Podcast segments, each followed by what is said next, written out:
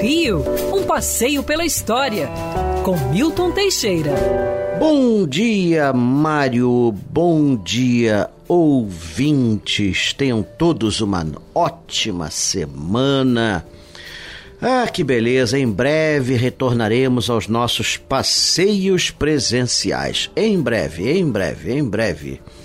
A Band já deu o OK, só está precisando acertar alguns detalhes, mas enquanto isso vamos ficar na expectativa.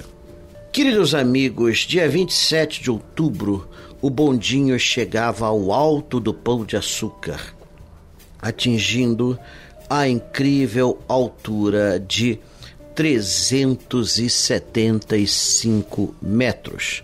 Segundo outras versões, 394 metros, depende da sujeira que está lá em cima.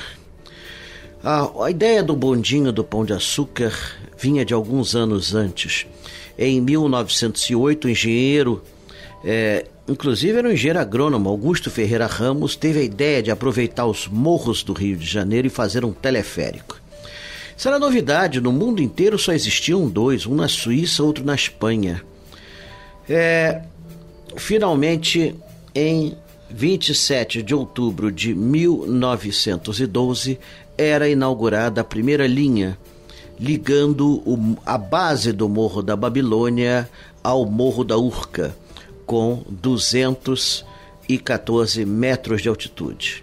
Em janeiro de 1913, seria inaugurado o segundo trecho, indo ao alto do Pão de Açúcar, com 375, uns segundos, outros 394. O bonde era chamado de Camarote Carril, Pagavam-se dois mil réis para subir e a fila foi imensa. A vista era impressionante. Até então, para subir o Morro da Urca era complicado. Tinha que passar por um caminho pedregoso, lamacento.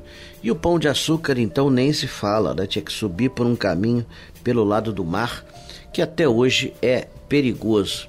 Então, imagine naquela época. Seja como for, foi uma grande conquista técnica. Augusto Ferreira Ramos usou tecnologia alemã porque ninguém aqui quis colaborar.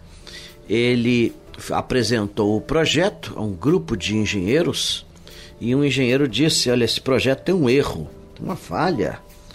Ele tem que sair do hospício, ou seja, onde hoje funciona ali a UFRJ, né, a sede da UFRJ, era o hospício na colônia de alienados. Então tinha que sair dali, porque nenhum ser humano normal aceitaria subir no bondinho. O bondinho é um transporte seguro. Ah, nos seus mais de 100 anos de existência, aliás, perdão, é, nos seus mais de 100 anos, vão fazer 110 anos ano que vem, o bondinho nunca teve um acidente fatal, é, já apareceu em inúmeros filmes e reportagens. O filme mais conhecido é o filme do James Bond, Moonraker, o Foguete da Morte, com Roger Moore, onde ele pula de um bondinho para o outro, enfrentando dentes de aço, e até salta do alto de um bondinho e não morre.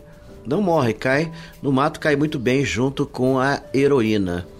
Já o bandido vai dentro do bondinho e se choca com uma das estações doideira, né? Seja como for, é um diamante flutuante que marca a cidade do Rio de Janeiro, tornando-a símbolo mundial junto com o Cristo Redentor.